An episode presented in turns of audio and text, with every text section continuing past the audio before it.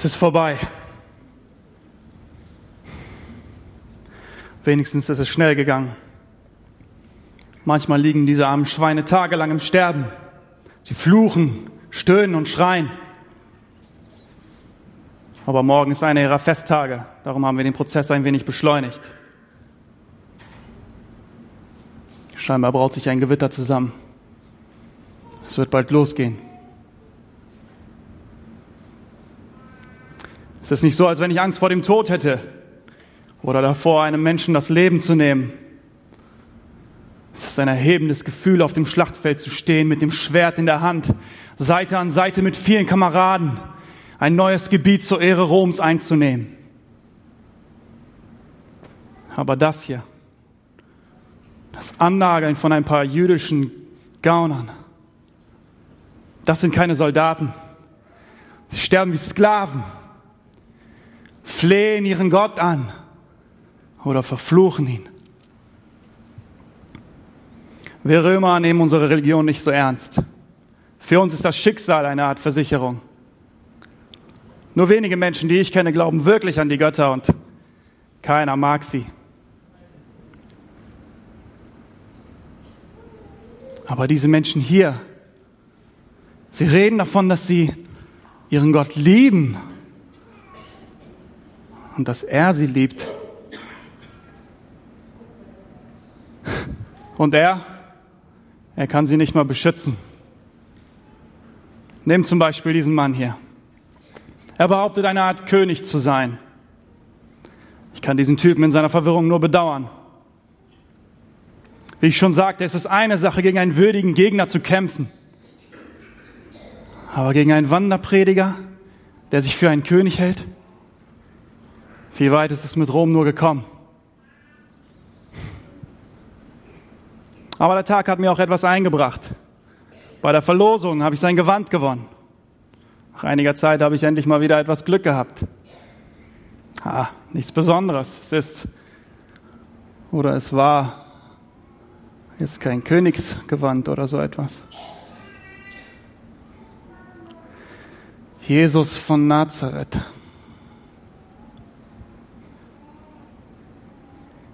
Ich habe noch nie gesehen, dass ein Mann sich bereitwillig aufs Kreuz legte.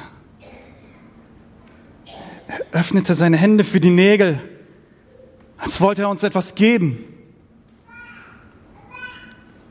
Für eine Sekunde, wirklich ganz, ganz kurz, habe ich mich gefragt, ob ich das wirklich durchziehen sollte. Ich dachte, dieser Mann ist unschuldig. Welcher Soldat tötet ein Opfer, das sich ihm bereits ergeben hat. Und sein Mitgefühl. Er hat sogar für uns gebetet zu seinem Gott, dass er seinen Zorn nicht über uns bringt. Kriminelle vergeben nicht. Sie töten. So wie wir das heute getan haben.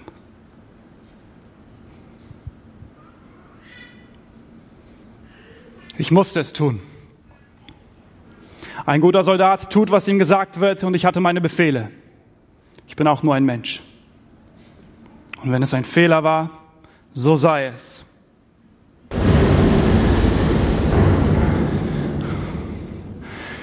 Nun, dann tu, was du tun musst. Ich habe nur meine Arbeit getan. Wenn dieser Mann dein Messias war, dann, nun, dann tut es mir leid. Hey, es hätte auch wirklich offensichtlicher sein können. Jemand, jemand Wichtiges. Jemand, der wie ein Gott aussah. Ich wusste es nicht. Ich musste es tun. Ich habe nur meine Befehle befolgt. Ich musste es tun.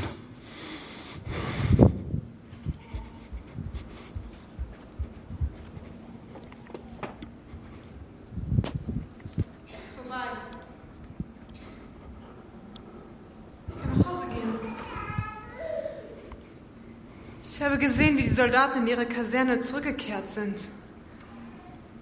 Sie würden Golgatha nicht verlassen, wenn, wenn nicht alle tot wären. Was hätte ich denn tun sollen? Glaubt ihr, glaubt ihr, Pilatus hätte ihn freigelassen, weil sich eine verrückte Frau ihm vor die Füße geworfen hätte? Nein.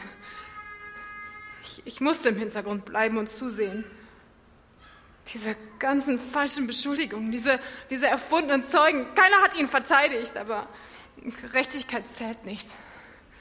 Sie haben es geplant und eiskalt durchgezogen. Glaubt mir, ich kenne ihre Gerechtigkeit. Zu mir waren sie nicht anders. Mein Mann war nicht zu Hause, aber wir standen uns auch nicht besonders nah. Und dieser andere Mann, er, er nahm mich wahr. Er war so zärtlich, so freundlich. Ich hatte keine Ahnung, dass ich nur benutzt werden sollte, um, um Jesus eine Falle zu stellen. Nur mit einem Bettlaken bekleidet zerrten sie mich aus dem Haus und, und warfen mich mitten in diese Menschenmenge, die sich um Jesus versammelt hatte. Ich sollte gesteinigt werden. Aber Jesus, er stand einfach nur da und tat etwas ganz Seltsames. Er bückte sich, um etwas in den Sand zu schreiben. Immerzu bestimmten sie mit der Frage, was sie jetzt mit mir tun sollten. Ich habe versucht zu entziffern, was er dort schrieb. Es war eine Art Botschaft an mich. Eine Sekunde lang trafen sich unsere Blicke. Manchmal, wenn Männer mich ansehen, dann habe ich den Eindruck, sie wollen etwas von mir. Aber er nicht. Wie konnte er mir so tief in die Seele blicken, ohne dass ich mich dafür schämen musste? Jetzt richtete Jesus sich wieder auf und die Männer, sie ahnten, dass er sich gegen sie wenden würde. Ihr Zorn wuchs ins Unermessliche. Mit hochrotem Kopf und hervorgetretenen Adern schrien sie etwas von Gottes Gerechtigkeit. Sie brüllten und sie wüteten vor Zorn. Aber Jesus, er stand einfach nur da und er, er sagte, wer von euch ohne Sünde ist, der werfe den ersten Stein. Und dann bückte er sich wieder. Und er blieb einfach in dieser Haltung. Als alle weg waren, richtete er sich wieder auf und ich dachte, okay, jetzt werde ich meine Strafe bekommen. Und er sagte, keiner hat dich verurteilt. Also tue ich es auch nicht. Ich meine, stellt euch mal vor, ich, ich hatte den Tod verdient. Er hat mich befreit. Er hat mir eine zweite Chance gegeben. Hätte ich seinen Tod verhindern können, glaub ich hätte es gemacht. Und solange ich atme, werde ich das Leben, welches er mir geschenkt hat, würdigen. Und ich weiß, so wahr ich es stehe, dass ich eines Tages wieder in diese Augen sehen werde. Ich muss mich nicht fragen, was der König des Himmels zu mir sagen wird. Ich habe sein Gesicht gesehen.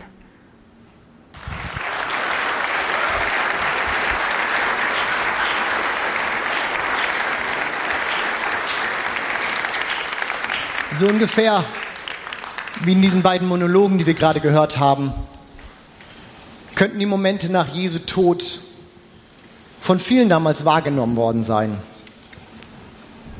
Verwirrend, nachdenklich,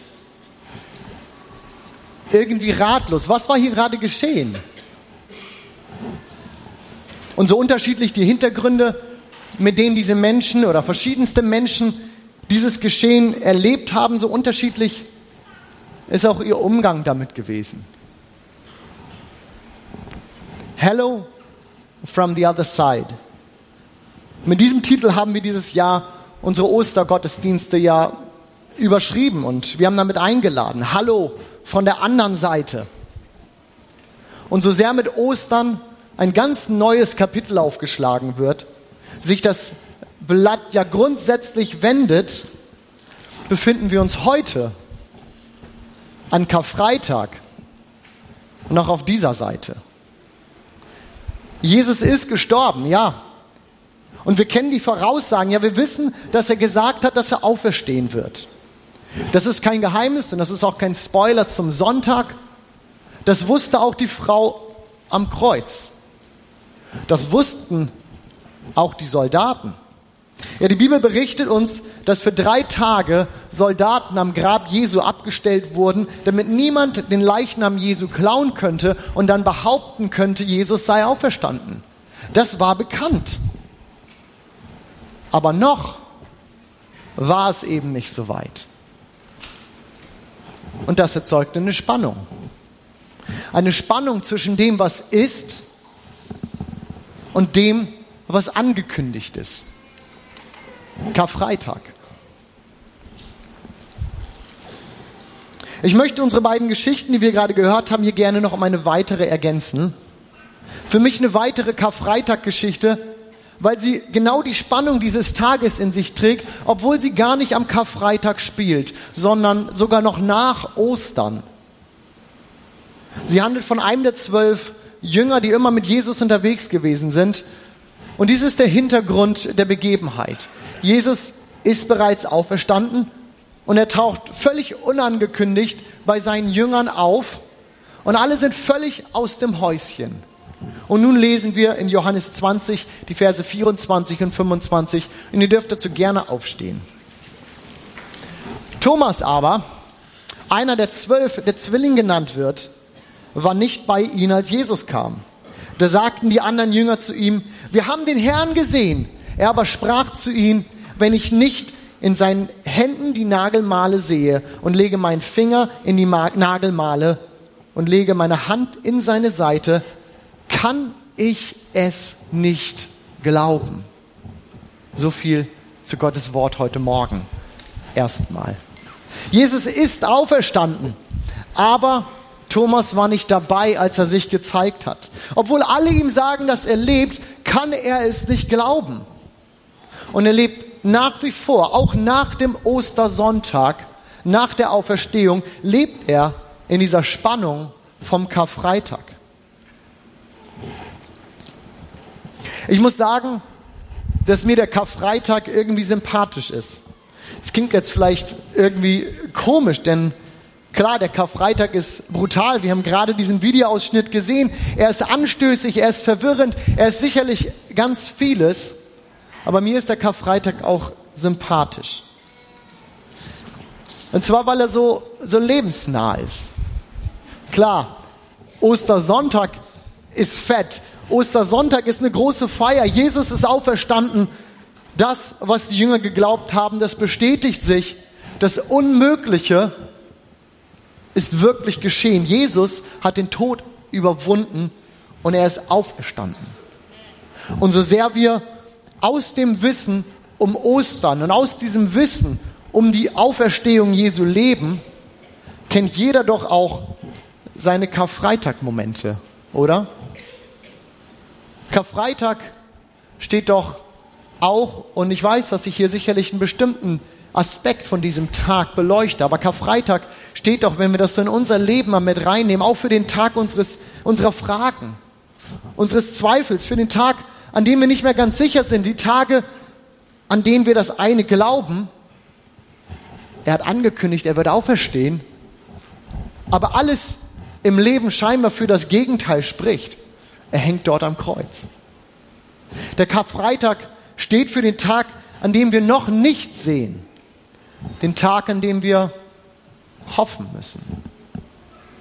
Und das macht Karfreitag so sympathisch für mich.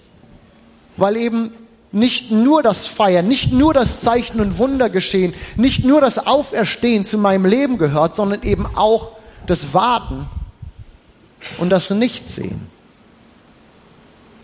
Ich möchte euch ein kleines bisschen in mein letztes Jahr mit hineinnehmen.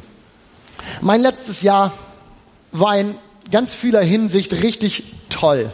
Ida, meine zweite Tochter, ist geboren und überhaupt kann ich nicht meckern, ich habe den besten Job der Welt, das muss ich hier einfach mal sagen. Ich habe die beste Frau der Welt. Meine Kinder sind ganz objektiv die süßesten von allen und überhaupt bin ich ziemlich verwöhnt. Im Mai letzten Jahres habe ich eine Kehlkopfentzündung bekommen und diese Kehlkopfentzündung hat eine Schwachstelle an meinen Stimmbändern aufgedeckt, die bisher nie so richtig aufgefallen war. Ich bin jetzt seit fast einem Jahr in logopädischer Behandlung und arbeite daran und habe für einige Monate sogar ganz das Predigen aufhören müssen, musste mich sehr stark zurücknehmen mit dem Singen, habe eine Weile gar nicht gesungen, auch wenn das manchmal gar nicht so aussah, wenn ich hier oben stand. Nee, gesungen habe ich in den letzten Monaten wirklich nicht viel. Und heute predige ich seit über vier Monaten das erste Mal wieder. Und auch mit Singen taste mich so langsam wieder ran. Ich bete dafür, ich war in den Heilungsräumen, die Gemeindeleitung hat für mich gebetet. Ich nehme mich zurück, ich bin wirklich vorsichtig geworden und habe professionelle Hilfe an dieser Stelle. Und trotzdem ist meine Stimme nach wie vor beeinträchtigt. Ich kann nicht mehr alles das, was ich vorher konnte, zumindest im Moment nicht. Und das ist eine Spannung. Das ist für mich ein Warten und das fordert von mir jede Menge Geduld. Vielleicht ist mir der Karfreitag deswegen so sympathisch, weil er genau diese Spannung eben aushält. We are Easter people living in a Good Friday world. So habe ich letzte Woche auf Facebook gelesen. Wir sind Ostermenschen, die in einer, Karf in einer Karfreitag-Welt leben. So sehr wir als Kinder Gottes doch in der Realität der Erlösung und des Reiches Gottes leben. Ostern, Ostersonntag. Christus ist auferstanden. Er ist wahrhaftig auferstanden. Der gute Sonntag, bis Sonntag übte das nochmal. Es ist ja so, wir leben in dieser Realität des Reiches Gottes. Und dennoch ist dieses Reich auch nur angebrochen und noch nicht vollends entfaltet. So schreibt es uns der Apostel Paulus und ich möchte uns das gerne lesen. Ein unheimlich starker Text. Er schreibt an die Römer, ich bin überzeugt, dass dieser Zeit Leiden nicht ins Gewicht fallen gegenüber der Herrlichkeit, die in uns geoffenbart werden soll. Und ich überspringe hier mal ein paar Verse und mache weiter mit dem Vers 22. Denn wir wissen, dass die ganze Schöpfung bis zu diesem Augenblick seufzt und in Wehen liegt, nicht allein aber sie, sondern auch wir selbst, die den Geist der Erstlingsgabe haben. Wir seufzen in uns selbst und sehnen uns nach der Kindschaft, nach der Erlösung unseres Leibes, denn wir sind zwar gerettet, doch auf Hoffnung. Was für ein starker Text. We are Easter people living in a Good Friday world.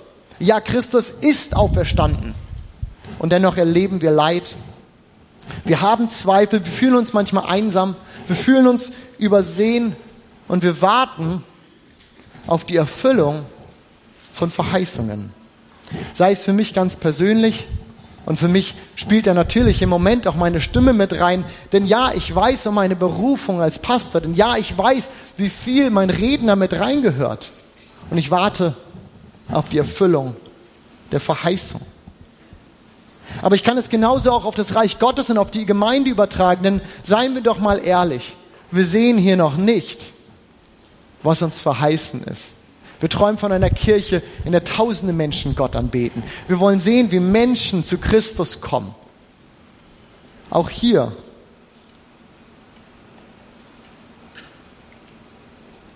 Wir leben in dieser Spannung. Jeder vermutlich auf seine ganz persönliche Art und Weise. So ist die Frage nicht wirklich, ob es diese Spannung gibt, sondern vielmehr, wie gehen wir damit um? Wie gehe ich damit um? Wie gehst du damit um? Wie gehe ich mit meinem Karfreitag um? Und hier möchte ich nochmal auf unsere drei Kandidaten zurückkommen. Die zwei aus den Monologen und den guten Herrn Thomas, den ich eben noch mit herzugezogen habe. Denn sie stehen für mich für drei Arten, mit diesem Karfreitag oder diesem ganz persönlichen Karfreitag umzugehen. Zunächst der Soldat. Er glaubt nicht. Er glaubt nicht, dass Jesus der Messias ist. Er weiß, da gehe ich ganz stark von aus, denn die Texte legen uns das nahe. Er weiß vermutlich von der Ankündigung, dass Jesus auferstehen wird am dritten Tag. Aber es ist für ihn überhaupt keine Denkoption. Es ist völlig außerhalb seines Denkhorizontes. Denn das kann einfach nicht sein. Er glaubt nicht. Er ist vielmehr verwirrt ihr habt ihn ja gerade gehört, es irritiert ihn. Dieser irgendwie doch unschuldige, das macht alles nicht so richtig Sinn, dass das so passiert, wie es ist. Und er versucht es zu rechtfertigen für sich und er kämpft ja mit sich selbst. Er ist verwirrt. Wer von euch hat schon mal Gespräche mit Menschen geführt, die nicht glauben und du bist auf Karfreitag und auf Ostern zu, äh, zu sprechen gekommen? Wenn ich das mache und wenn ich diese Gespräche habe, dann endet das oftmals so, dass Jesu Tod völlig unverständlich ist und seine Auferstehung einfach unglaubwürdig. Entsprechend wenig kann unser Soldat mit diesem Ganzen anfangen. Doch dieser Karfreitag und dieses ganze Geschehen, mit dem er hier konfrontiert ist, das stellt ihn auch vor eine Entscheidung. Schenkt er diesem Jesus Glauben? Lässt er den Gedanken zu, dass der Mann, der hier gerade am Kreuz gestorben ist, wirklich Gott sein könnte?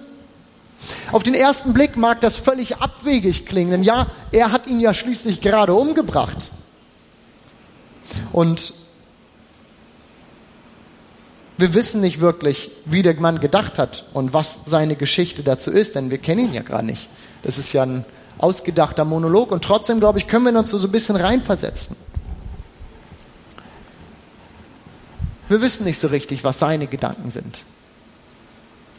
Was aber auch wahr ist, ist, dass Menschen in dieser Art von Zeiten, in Zeiten des Fragens, oftmals auch so Leitzeiten, Zeiten, in denen der Alltag so völlig unterbrochen ist, wie für unseren Soldaten hier gerade, dass es diese Zeiten sind, in denen Menschen nach Gott fragen und Gott finden.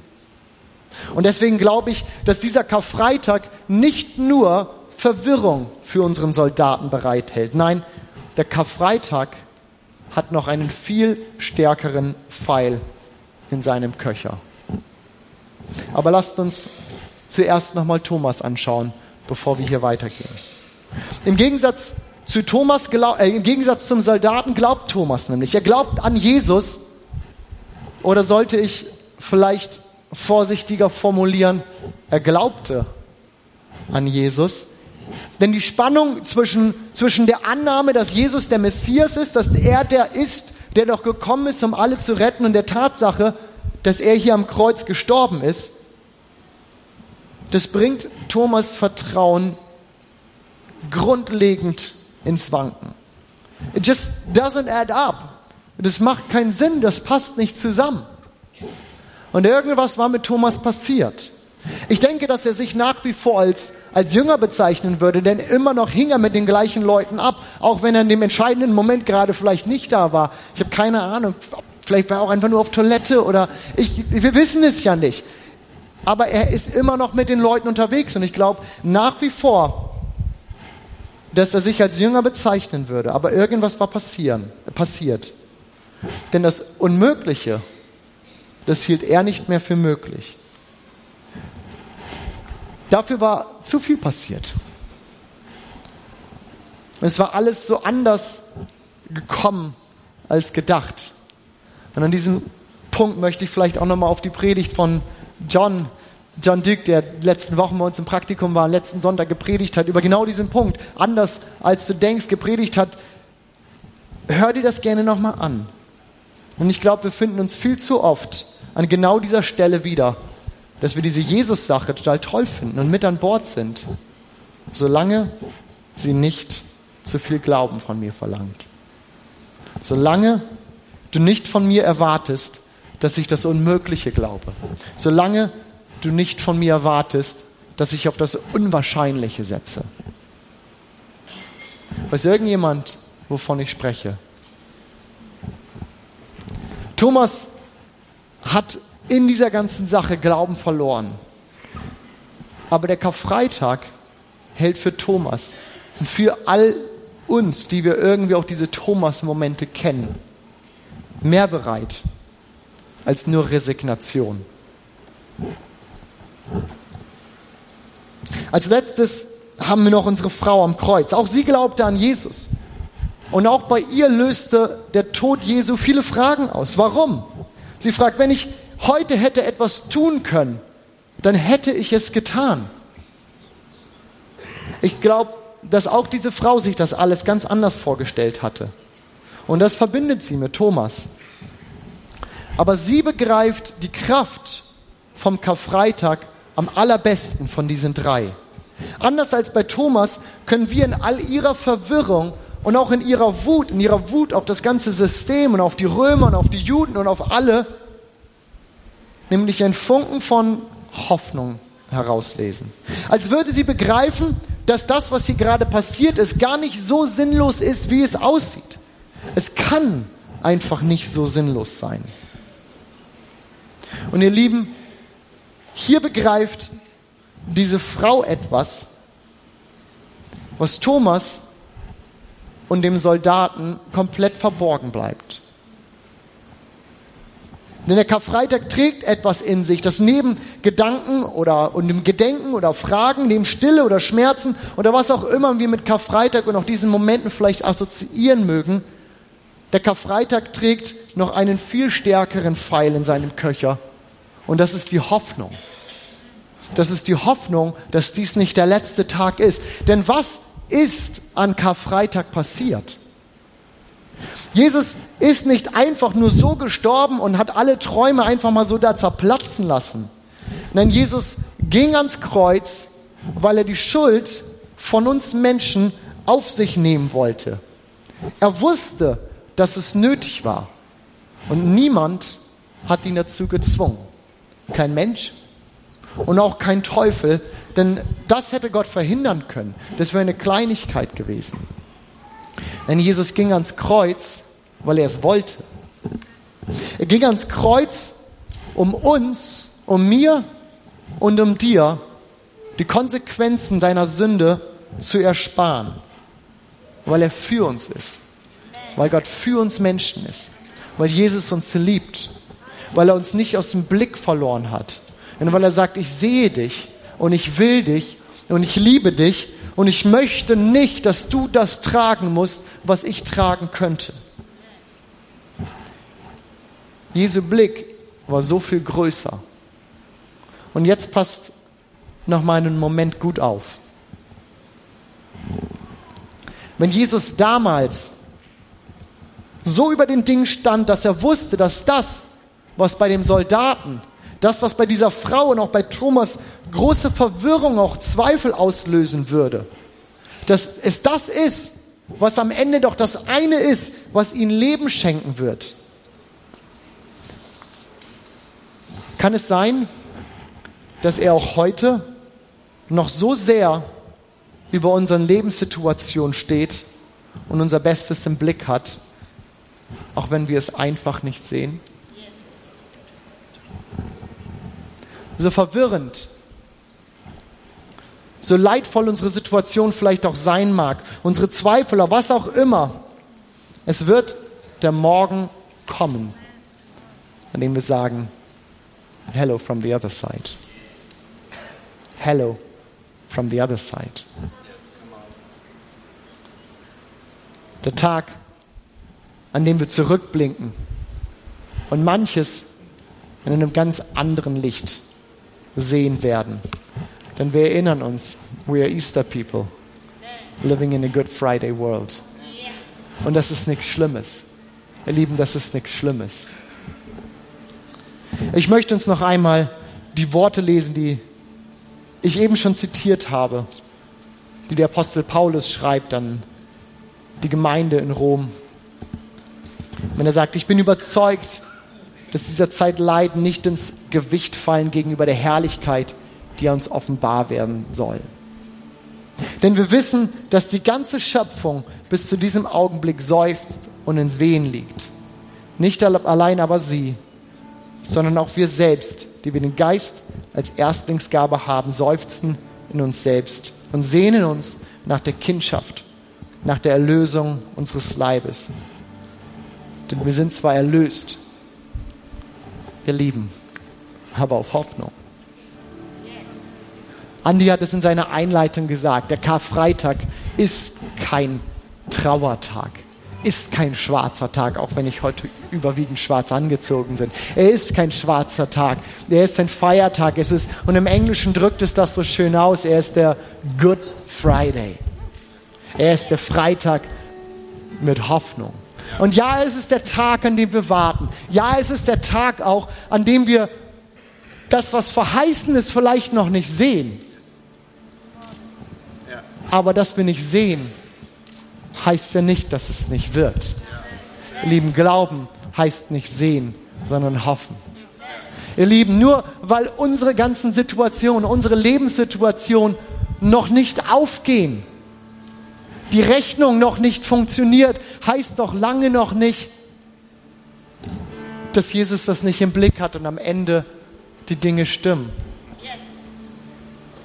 Wie oft, wie oft habe ich das in meinem Leben schon sehen dürfen? Und wenn ich jetzt rumfragen würde, wie oft hast du das in deinem Leben schon gelebt? It just doesn't add up. Das Ganze kommt gerade nicht hin. Mir ist was verheißen. Ich glaube etwas, aber ich sehe es noch nicht. Lass dich davon nicht entmutigen. We are Easter people living in a Good Friday world. Aber ihr Lieben, noch zweimal schlafen. noch zweimal schlafen. Vater, ich danke dir, dass, dass du uns Menschen so sehr liebst, dass du deinen Sohn gesandt hast.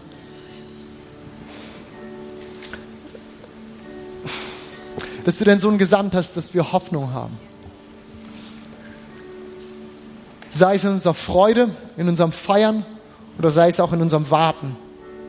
In dieser Spannung von dem Karfreitag manchmal.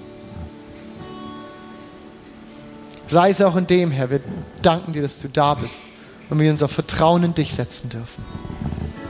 Wir dürfen unser Vertrauen in dich setzen, weil wir wissen, dass du kommst. Und es kommt der Moment,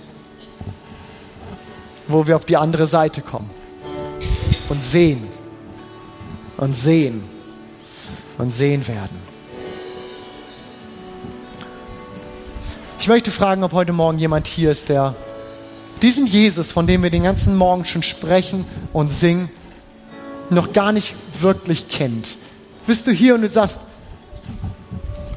ich habe das mitgekriegt, ich habe das gehört, ich weiß von ihm, ich weiß über ihn, aber ich kann noch nicht sagen, dass, dass dieser Jesus auch, auch, auch mein Gott ist und mein Herr ist. Und wenn du genau das möchtest, wenn diese Hoffnung, von der ich gesprochen habe, wenn du möchtest, dass diese Hoffnung auch deine Hoffnung wird, ich werde dich gleich bitten, dass du mir deine Hand zeigst, auch als, als Zeichen der, der Hinwendung zu Gott und zu sagen, ich möchte, Jesus, dass du mein Gott wirst und ich möchte die Hoffnung, die du schenken kannst, ich möchte sie für mich. Dann möchte ich dir heute Morgen sagen, dass sich dein ganzes Leben komplett drehen kann. Und so wie vom Karfreitag zum Ostersonntag eine komplette Kehrtwendung ist, sich das Blatt umwächst, äh, umblättert, das Kapitel neu aufgeschlagen wird, kann das für dein Leben genauso sein. Es kann ein neues Kapitel in deinem Leben aufgeschlagen werden. Und auch du sagst, hello from the other side. Wer ist heute Morgen hier und sagt, ich möchte gerne diese Hoffnung, ich möchte diesen Jesus gerne kennenlernen? Vielleicht zum allerersten Mal in deinem Leben, aber vielleicht auch erneut, weil du merkst, ich habe mich von Jesus entfernt. Lass diesen Karfreitag, lass diese Feiertage, dieses Wochenende die Kehrtwende in deinem Leben sein.